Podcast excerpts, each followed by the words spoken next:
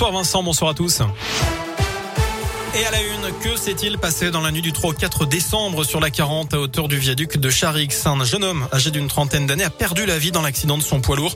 Il aurait fait une chute de 70 mètres avant d'être retrouvé au sol en contrebas du viaduc.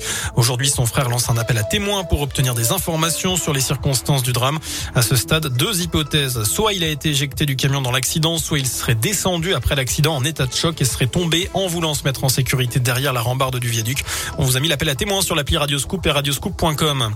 Un nouveau variant pourrait-il arriver après Omicron? C'est ce que craint en tout cas le président du conseil scientifique Jean-François Delfrécy. Omicron BA2 est apparu en Inde où il serait en train de devenir majoritaire. Ce virus serait au moins aussi transmissible qu'Omicron mais pas plus dangereux. Le prix du carburant flambe en France, ce n'est plus vraiment une info. Jean Castex annonce aujourd'hui le relèvement de 10% du barème de l'indemnité kilométrique, pardon. Une nouvelle mesure qui va toucher 2 500 000 foyers. Une enquête ouverte après qu'un chirurgien a tenté de vendre aux enchères une radio d'une rescapée du Bataclan. Selon Mediapart, ce cliché montrant un avant-bras transpercé par une balle de Kalachnikov a été mis en vente à 2776 dollars par un orthopédiste réputé.